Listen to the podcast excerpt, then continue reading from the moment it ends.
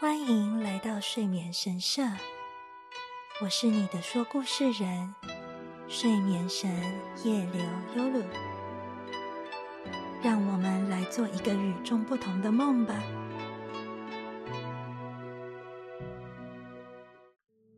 晚上好，好久不见，不知道你正在做什么？是在吃宵夜、洗澡？还是准备刷牙睡觉了呢？谢谢你还记得这里。最近虽然比较常在另一个节目出没，接下来预计至少一个月上架一集，也希望能和你分享更多你所不知道的故事。期待能在这里继续见到你哦。第六集的睡眠神社祈福中。要为你说的是宫泽贤治的要求很多的餐厅。萧瑟寒冷的灰白冬日，风呼呼的吹，从鞋底传来草和尘土的沙沙触感。望着山上的一点灯光，像是要碰触那片温暖。你努力缓步向前。试图看清楚，那究竟是什么景象？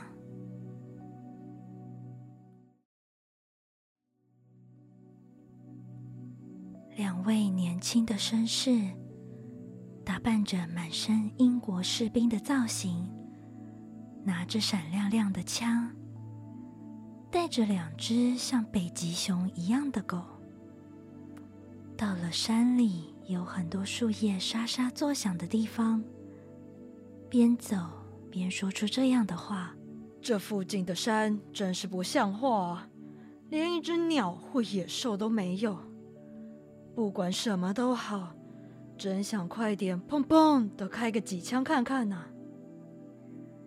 哎，像是鹿的黄色腹部侧边之类的，只要能射上两三发的话，一定很痛快。”这样的话，它就会咕噜噜的在地上翻滚，然后扑通一声倒在地上吧。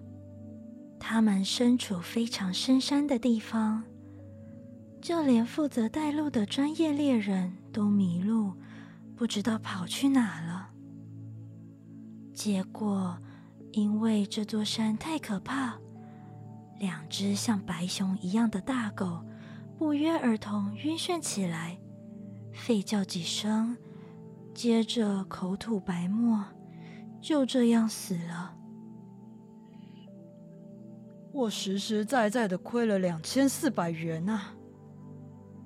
其中一位绅士稍微拨了一下那只狗的眼皮，这么说道：“我可是亏了两千八百元。”另一人很不甘心。心情很差的回话。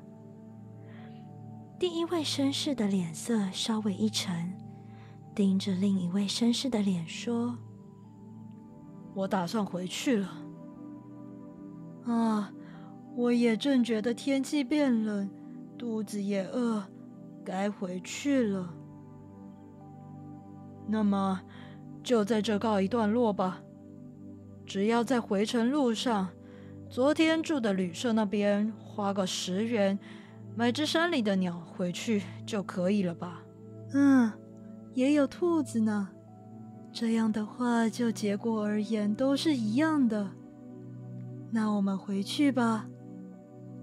不过让人头痛的是，究竟要往哪走才能回去？他们已经完全找不到路了。大风呼呼的吹，草和叶子都被吹得沙沙作响，树木则是发出巨大轰轰声响。我实在是很饿了，从刚刚开始侧腹就痛到不行。我也是，已经不想再走了。我也不想走了。啊，真是困扰，好想吃点什么啊！好想吃东西呀！两位绅士在吵杂不已的芒草中说着这样的话。这时，突然向后一看，出现一家非常气派、西洋风格的房子。它的玄关有个招牌：Restaurant Wildcat House，西洋料理店，山猫轩。你看，这可正好，居然有间店开在这样的地方。我们进去吧。咦，在这里开店可真奇怪。不过，总之应该是能吃东西的地方吧？当然可以啊，招牌不就这么写了？我们进去吧，我已经饿得快要昏倒了。两人站到玄关，玄关是由濑户产的白色砖瓦所砌成，实在是非常气派。还有一扇玻璃制的门，上面用金色文字这样写道：“无论是谁都欢迎入内，请绝对不要客气。”两人欢天喜地说道。这是怎么回事？果然事情总会好转呢。虽然今天忍受了各种不顺，现在竟然有这样的好事。这里虽然是餐厅，却免费招待餐点呢。看起来是这样没错，千万别客气，一定就是这个意思。呵呵呵。两人推开了门。进到屋内，便立刻出现一道走廊。那扇玻璃门的内侧用金色文字写道：“特别欢迎肥胖的客人或年轻的客人。”两人受到热烈欢迎，这下更加欣喜若狂了。哎，我们符合热烈欢迎的条件耶！因为我们两者都兼具啊！他们快步在走廊前行。这一次是一扇涂上水蓝色油漆的门。好奇怪的房子，为什么有这么多门呢？哎，这个是俄罗斯风格的房子啦。寒冷的地方或是山里面，大家都是这样的。接着，两人准备打开那扇门时，看见上头写着黄色的字：“本店是要求很多的餐厅，望您见谅。”明明是在这种深山里，还真是正式呢。这是当然的，你看，东京的大餐厅也很少开在大马路上的吧？两人一边对话，边打开了那扇门。结果内侧写着：“要求可能很多，还请各位一项一项忍耐配合。”这到底是怎么回事？其中一位绅士皱了皱眉头：“嗯，这一定是客人点太多料理了，准备时间很长。”所以觉得很抱歉的意思吧？应该吧。真想快点进去随便哪个房间呢，还想快点坐到桌子边呢。然而麻烦的是，居然又出现了一扇门，门边挂着一面镜子，下方摆着一支长柄刷，门上用红字写道。各位贵宾，请在这里好好打理头发，并将衣服上的泥土都刷掉。这倒也合乎情理。我刚刚在玄关还想，这里不过是深山的小店而已，小看了这家餐厅呢。这餐厅的规矩真是严格，一定时不时就有伟大的人前来吧。于是。两人将毛发修剪整齐，也刷掉了鞋子的泥土。然后该怎么办呢？正当犹豫着要不要把用过的刷子摆回去时，长柄刷却朦胧的消失了。风又呼呼的吹进了室内，两人吓得紧紧挨着彼此。咔嗒一声，打开门，进到下一个房间里。如果再不吃点热乎乎的东西，恢复元气的话就不得了了，他们心想。门的内侧再次写着奇妙的内容：“请把枪支和子弹都放在这里。”往旁边一看，则摆着一座黑色的台子。嗯，原来如此，没有拿着枪吃饭的道理啊。哎呀，看来常常有大人物会来这光顾呢。两人卸下枪支，解开皮带，并放到台子上。又有一扇黑色的门出现了，请褪去帽子、外套及鞋子。如何？要脱吗？嗯，没办法，脱吧。看来果然是为了保护来到这里的重要大人物。两人把帽子和大衣挂在钉子上，脱下鞋子，啪嗒啪嗒的走入门内。门的另一侧写道：“请各位把领带夹、袖扣、眼镜、钱包、其他金属类物品。”或是带有尖角的东西都放在这里。门的旁边有个涂成黑色的豪华金库的门，正大大敞开着，甚至还附有一把钥匙。啊哈，看得出来是要用上电的料理呢。含铁的东西、带有尖刺的物品都很危险。原来是这个意思啊。嗯，应该是这样。看起来要回去的时候结账也是在这边付钱吧？嗯，似乎是如此，没错。一定是这样。两人拿下眼镜，取下袖扣，把物品全都放入金库，然后上了锁。稍微再往前走。又见到一扇门，门前有个玻璃做的壶，门上这样写着：“请用壶里的乳液涂满脸颊及手脚。”他们一看，果然壶里面有牛奶做的乳液。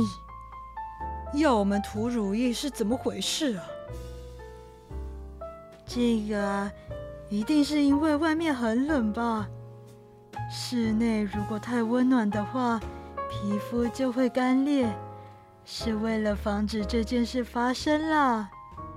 这里面一定有非常伟大的人，在这种深山，说不定我们反而会意外的靠近贵族呢。两人将壶里的乳液涂到脸上，抹在手上，接着脱下袜子。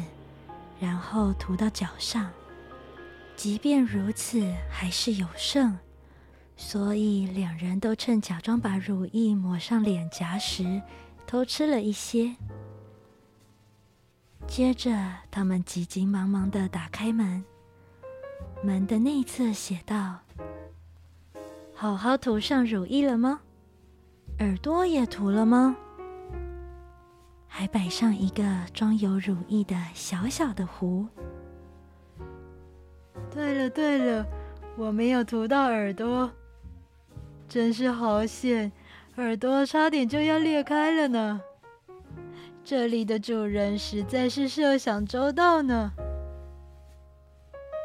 是啊，连这么小的地方都注意到了。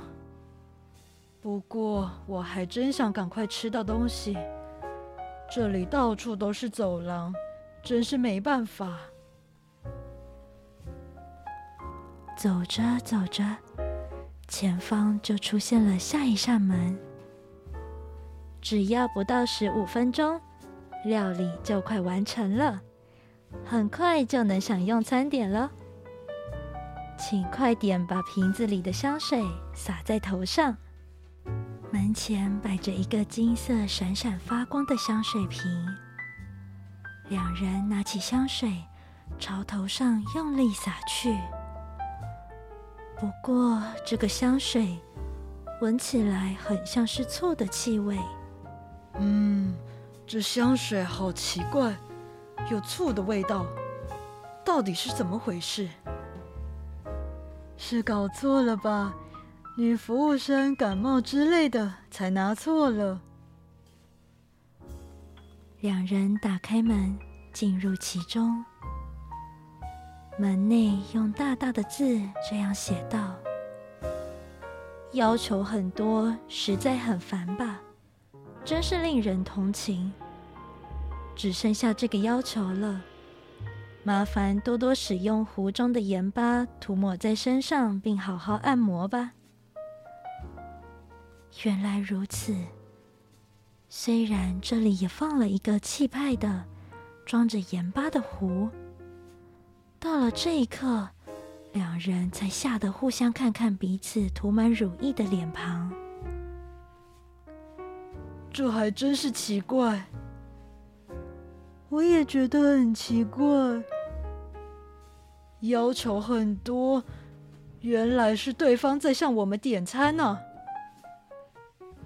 所以，所谓的西洋料理店，我我在想，应该不是让来的人享用西洋料理，而是把来的人做成西洋料理，然后吃掉的地方吧。所以，也也也也就是说，我我我们两个会被。他吓得牙齿咔咔作响，再也说不出话来。那我我我们会我……另一人也吓得发抖，讲不出其他的话。快逃！